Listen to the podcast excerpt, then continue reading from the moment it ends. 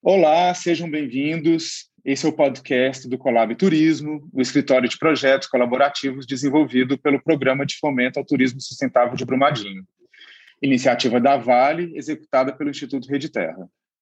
Nesse podcast, iremos conversar mensalmente com profissionais do mercado financeiro, desenvolvimento sustentável no turismo e inovação para o trade turístico de Brumadinho.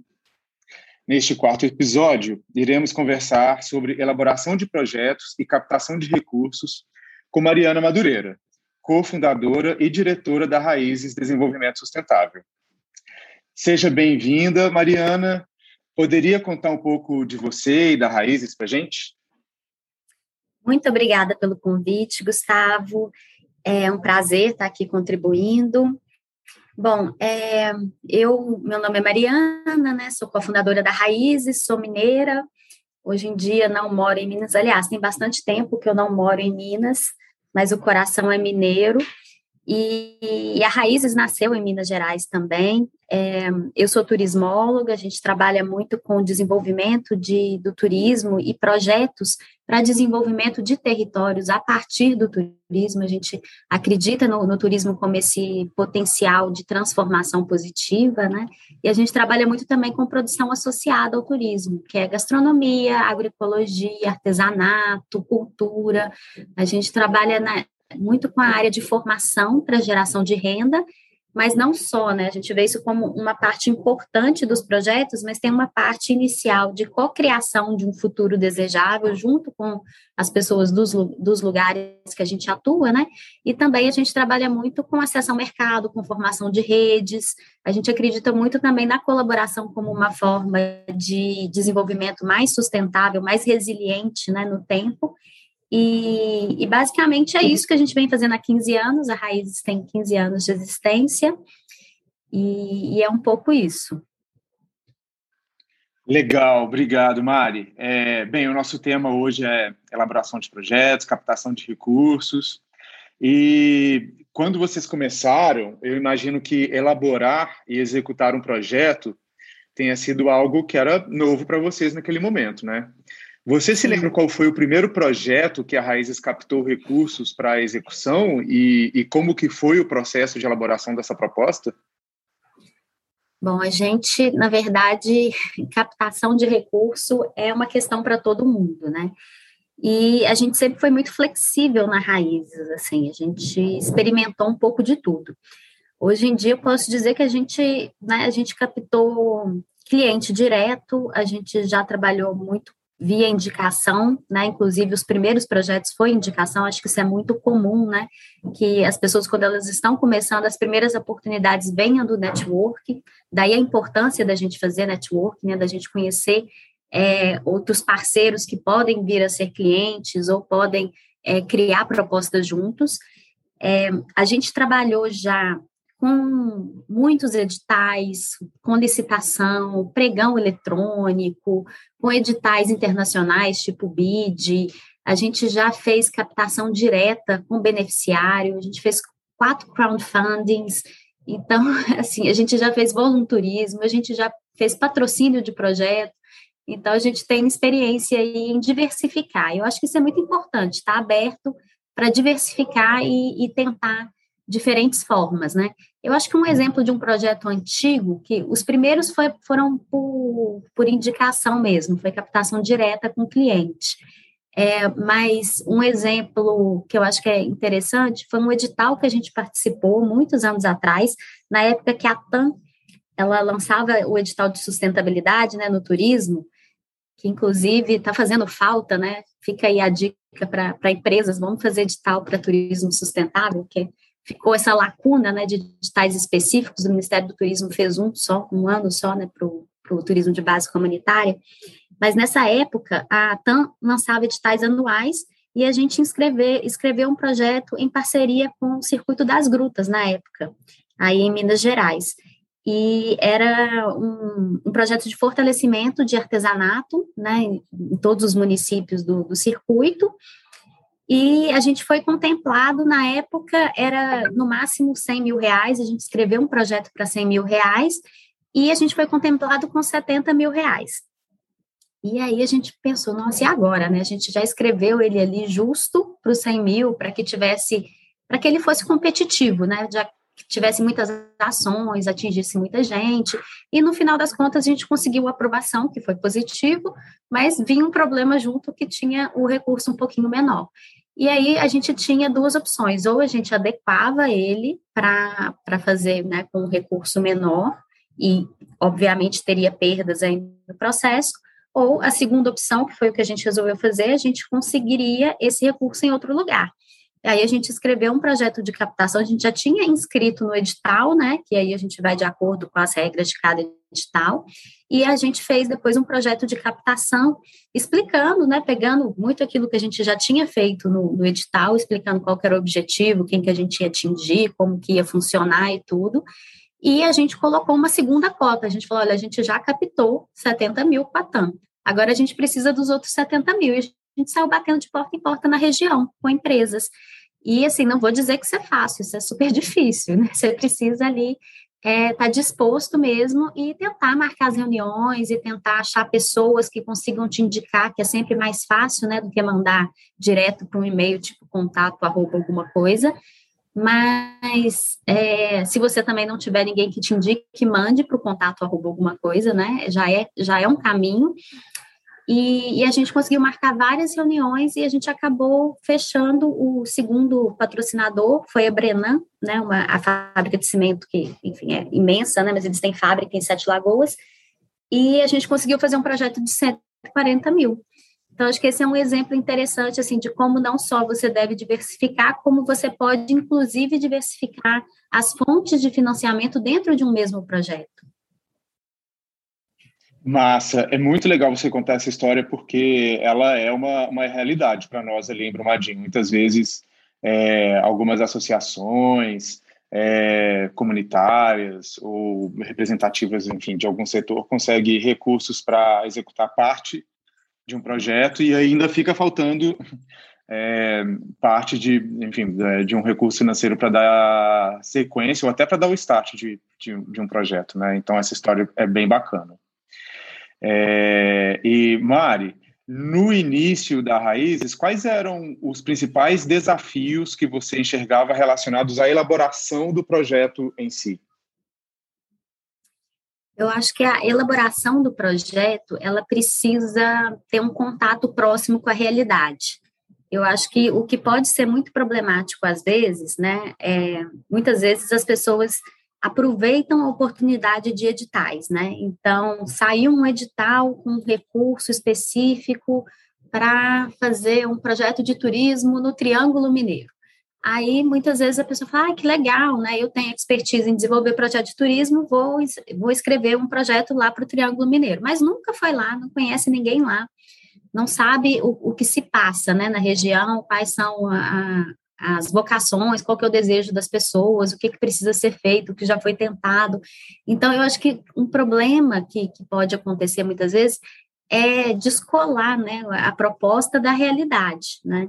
Então, eu acho que uma coisa super importante quando você está elaborando um projeto é ter noção se esse projeto faz sentido, né? Porque projeto por projeto, papel aceita tudo, e se você colocar no Google, né, projeto de alguma coisa, você provavelmente vai achar um modelo. Então, eu acho que o importante na hora de elaborar um projeto é entender se aquele projeto faz sentido, se as pessoas querem que aquilo aconteça, se aquele tempo é necessário naquele contexto, né? Não é porque aconteceu em, é, na cidade X né, é, com o grupo Y, um projeto de, de desenvolvimento, um projeto de formação que deu certo em seis meses, que ele vai dar certo, por exemplo, em Brumadinho, que é outro contexto, né, que, de, que são outros beneficiários, né.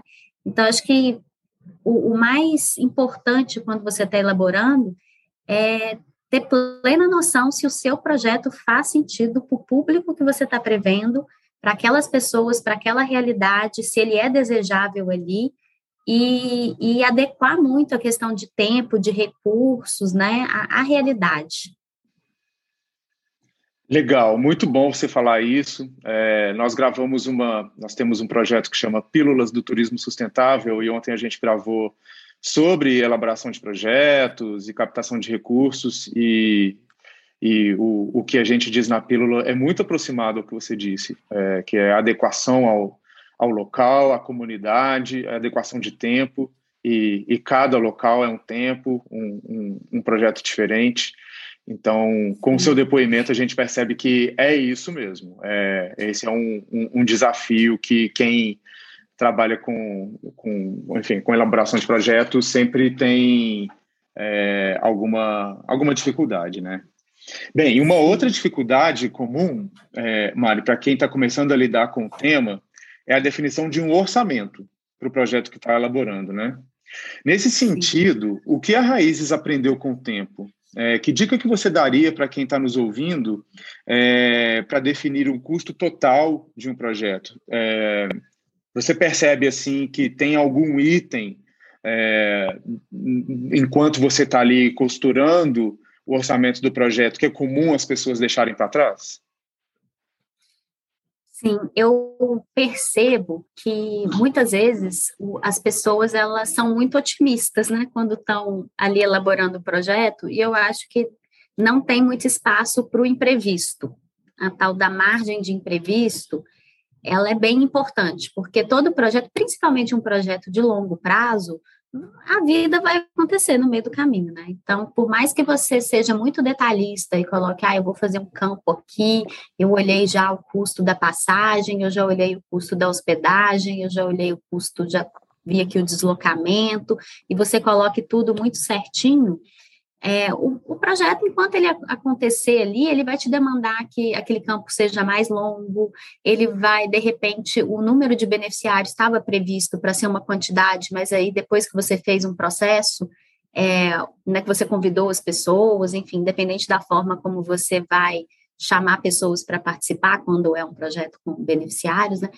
Muitas vezes você vai ter que rever, você vai ter que falar, poxa, mas aqui o, o grupo da realidade é diferente do grupo da, da, previsão.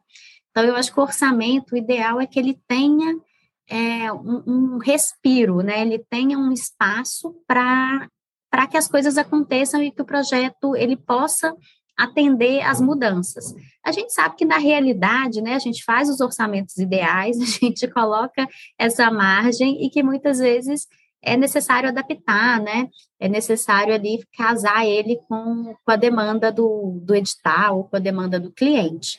Mas é muito importante ter clareza né, do que você está entregando com aquele orçamento e ter muito claro isso para os beneficiários e para os clientes, que às vezes é a mesma pessoa, às vezes não, né? Em, em muitos, muitos casos porque o risco que você tem é muitas vezes esse orçamento diminuir, né? Como eu dei o exemplo lá da, da TAM, que a gente pediu 100 mil e eles autorizaram 70, e você tentar entregar projeto de 100 mil com 70. Não vai, não vai dar certo, né? Alguma coisa ali vai se perder e, e alguma expectativa vai ser quebrada. Então, quando isso acontece, é muito importante você repactuar. Olha, você tem um recurso a menos, você está pedindo um desconto, tudo bem. Eu vou diminuir as horas disso aqui, tá bom? Então, isso tem que ficar muito claro, né? Para não ter problema de, de quebrar a expectativa mesmo. A pessoa vai achar que está comprando mais barato, mas na verdade é porque ela está comprando uma coisa diferente, uma coisa um pouco menor. Massa, excelente. Obrigado, Mari. É muito bom a gente poder falar de, de orçamento porque é, é uma dificuldade que a gente percebe ser comum é, para muitas organizações é, e, e, uma adequação justa né, à, à, necessidade de adaptação aí é, é, é, fundamental. E te fazer uma outra pergunta: depois de captado o recurso e dado início à execução de um projeto, é, com a sua experiência, com a experiência da Raízes, quais são os desafios que você percebe como comuns é, e que poderia nos compartilhar conosco aqui como, como alerta, como dicas na etapa de execução de um projeto?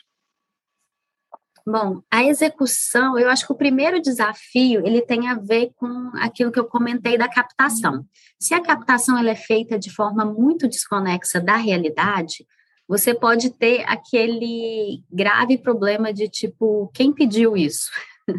Muitas vezes, né, você chega levando uma coisa para o território que o território não quer, né? Então, é, eu acho que esse é o primeiro grande problema que ele pode ser evitado né, na fase de elaboração, se você de fato faz uma pesquisa, se você já tem contato com o território, se você consegue conversar com pessoas na fase de elaboração.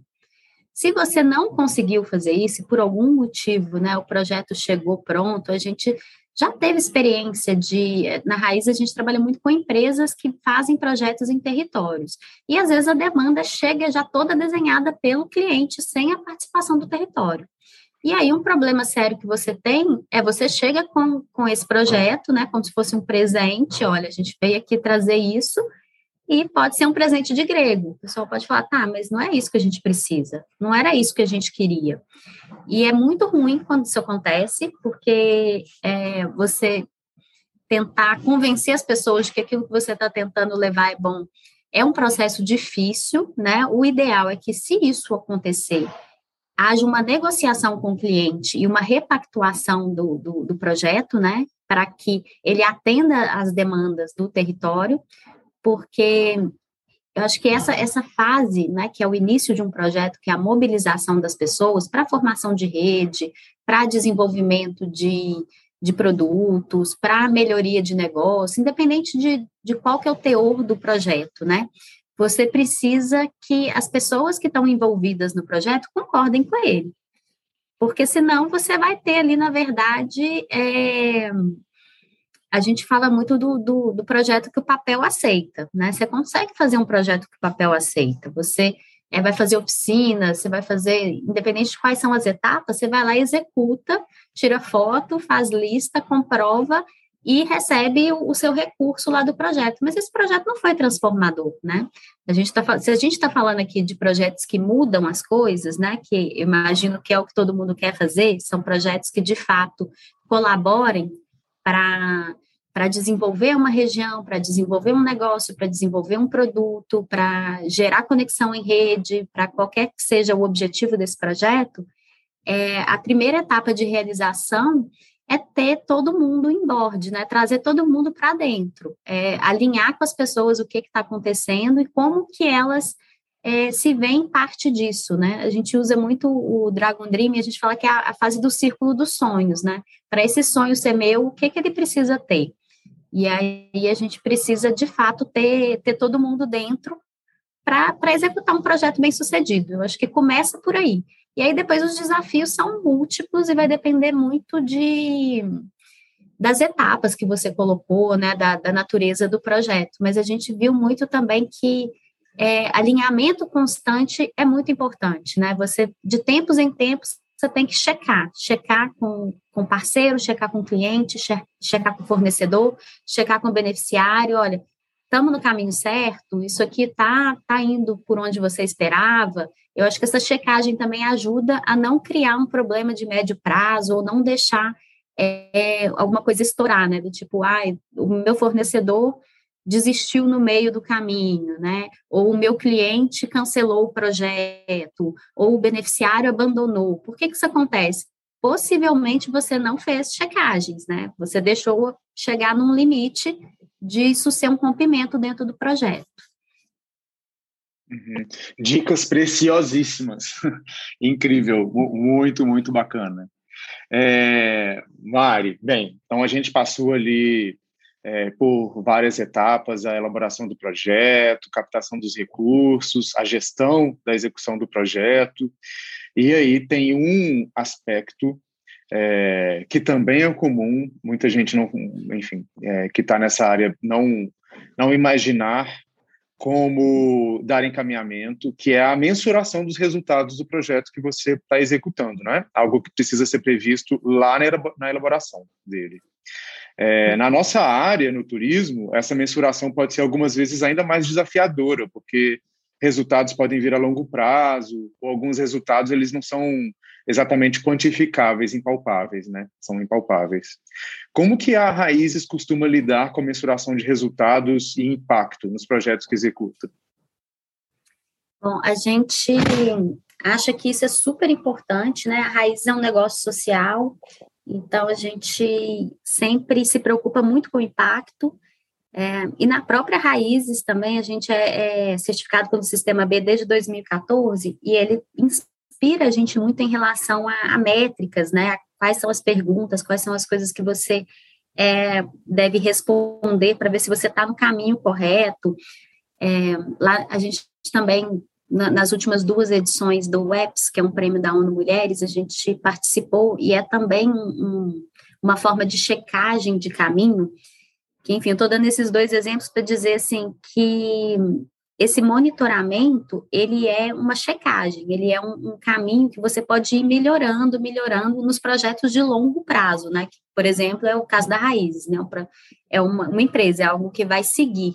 Aí você tem métricas que são métricas de melhoria, né? São métricas, olha, esse ano eu estou aqui, no ano seguinte eu estou um pouquinho além, e aí você enxerga ali um ideal lá na frente e vai melhorando ali, vai seguindo um caminho. Nos projetos de mais né, de, de, curto prazo, projetos que você tem ali seis meses, um ano, às vezes dois anos, e ali ele acaba, é preciso ser bem realista em relação ao que vai ser alcançado nesse período, né? Eu acho que isso, ter responsabilidade com o que você está prometendo, é muito importante na fase da elaboração do projeto. Você precisa, é, primeiro, ter uma meta, né? Você vai olhar para o pro projeto e vai dizer, ah, o que, que a gente quer alcançar nesse projeto? E aí, a partir dessa meta que você colocou, você consegue ver o que, que vai ser um indicador disso. E o indicador ele pode muitas vezes ser desmembrado ao longo do tempo para se tornar um instrumento de mensuração desse impacto, né? Agora, uma coisa importante é ser objetivo em relação ao que você quer alcançar. Porque a gente vê, às vezes, as pessoas falando assim, ah, mas o que, que você quer com o projeto? Ah, eu quero que ele seja ótimo. Ah, ótimo é uma coisa subjetiva. É, a gente pode ir no mesmo evento e eu achar ótimo e você falar que não gostou. Então, a gente precisa né, ir para um lugar mais objetivo. De repente, você quer que ele seja ótimo, você quer que é, as pessoas que participaram achem que foi ótimo, né? Você quer a satisfação das pessoas que participaram. Ah, é isso. Então, tá. Então, isso já é uma coisa que dá para mensurar. Aí, qual que é o instrumento? Ah, eu vou usar uma pesquisa de satisfação. Qual que é a minha meta? Ah, eu quero que 70% das pessoas que participaram do evento que eu fiz é, digam que ele foi bom ou ótimo. Então, pronto. Então, eu já tenho uma meta, eu já tenho um instrumento de, de, de mensuração e eu já tenho esse indicador de, de satisfação que eu coloquei ali como 70% bom ou ótimo, né? E isso a gente pode pensar para todas as outras coisas, quais são as coisas que eu vou entregar, né? E como que eu vou checar porque o, a mensuração é isso, eu quero chegar ali. E como que eu vejo se eu cheguei, né? Aí eu quero que. Né, não adianta eu dizer assim, eu quero que muita gente participe. Muita gente é o quê? Meu, eu vou fazer, por exemplo, o evento, que é uma coisa né, mais fácil da, da gente pensar aqui. Eu, o meu espaço cabe 200 pessoas, então eu quero que pelo menos 150 participem. E aí, baseado nisso também, que você vai buscar as outras coisas, né? Porque se você diz isso, ah, eu quero que 150 participe, pelo menos 150, né, até 200, todo o meu orçamento, todo o meu esforço de comunicação, de mobilização, tem que ir para aquela meta que eu coloquei, né? E aí eu posso demonstrar isso, por exemplo, pela, pelo controle de entrada, né? Enfim, e aí, isso que é a importância, assim, né, de você conseguir objetificar, né, ah, isso aqui que é o que eu de fato alcancei, consigo materializar isso e, e ter um instrumento, né, de materialização. Massa, legal, Mari. Nossa, a, a experiência que você está compartilhando com a gente é, é, muito importante, muito, muito bacana. Eu queria conversar com você agora sobre a Raízes hoje. É, Fala para a gente um pouco dos, dos projetos que em execução é, pela Raízes no momento. Bom, a gente está nesse momento é, trabalhando aí em Minas, a gente está em Itabirito, com a formação de uma rede de turismo e, e cultura, né? São 14 empreendedores incubados e a rede, é, então, está sendo um trabalho muito legal. Eles já passaram por mais de um ano de formação e agora estão nessa fase da, da incubação dos negócios. A, turma é muito boa, é uma energia muito boa. A gente está muito animado de trabalhar aí em Tabirito. A gente está com outro projeto em Minas também, em Barão, começando agora, com empreendedoras de gastronomia. Então, está sendo bem legal. Está bem na fase inicial. E a gente está com um projeto no sul da Bahia, a gente está trabalhando com empreendedores de turismo sustentável ali na região de Abrolhos Terra-Mar. A gente tem aí como meta mentorar esses negócios para que eles sejam ainda mais sustentáveis e um modelo para a rede. Tem 10 negócios selecionados e a mentoria começa agora. Então, assim, é tudo bem nessa área né, de, de desenvolvimento de negócios e relacionados ao turismo e para que eles sejam cada vez mais sustentáveis. Né? Excelente. É, e uma pergunta é, para o nosso público que está ouvindo. É, como que nós conseguimos acompanhar os projetos da Raízes, é, saber o que vocês estão fazendo, é, receber as suas newsletters, que são sempre incríveis. É, como que a gente acompanha o trabalho de vocês? Ah, ótima pergunta, Gustavo. Vamos todo mundo seguir a Raízes no Instagram, na, no Facebook, no LinkedIn, tá como Raízes DS, de Desenvolvimento Sustentável. E o site é raízesds.com.br. No finalzinho do site, assim, você vai baixando a landing page, tem o inscreva-se para receber a newsletter. E a gente recomenda muito, que a gente manda uma só por mês e por ali você já vê o resumo de tudo.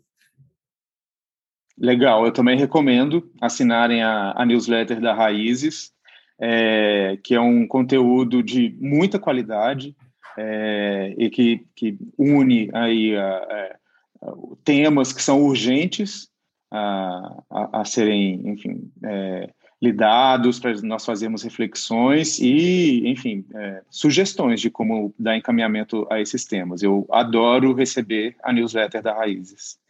Ah, é, Mari, eu acho. Adoro. Uh, Mari, então acho que é isso. É, queria te agradecer, saber se você tem alguma mensagem final.